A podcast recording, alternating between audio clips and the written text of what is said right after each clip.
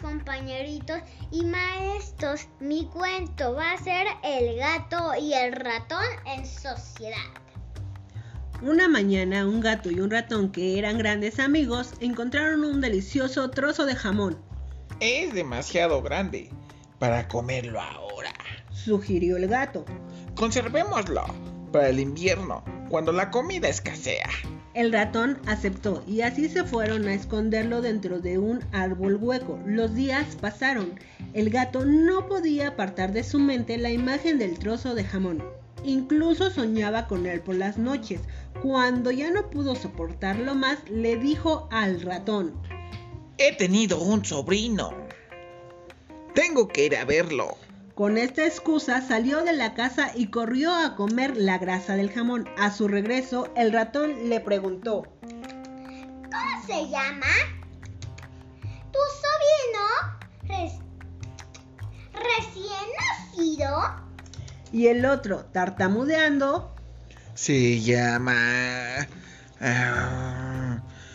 Uh, graso comido.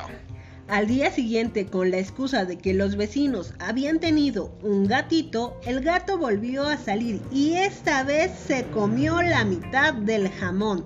Tan pronto como volvió, el ratón le preguntó, ¿Cómo se llama?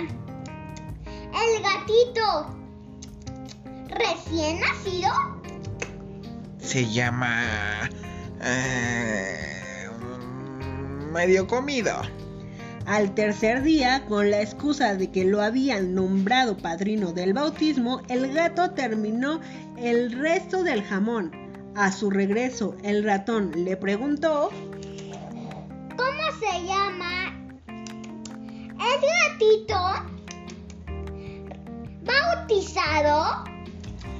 Se llama... Em, todo comido. Cuando llegó el invierno, el ratón dijo, Vamos por nuestro trozo de jamón, ya que la comida escasea. Imaginar cómo se quedó cuando no encontró nada más que un hueso limpio. ¡Ah! ¡Impacto asqueroso! Comenzó inmediatamente a protestar contra el gato, que por desgracia tenía hambre otra vez.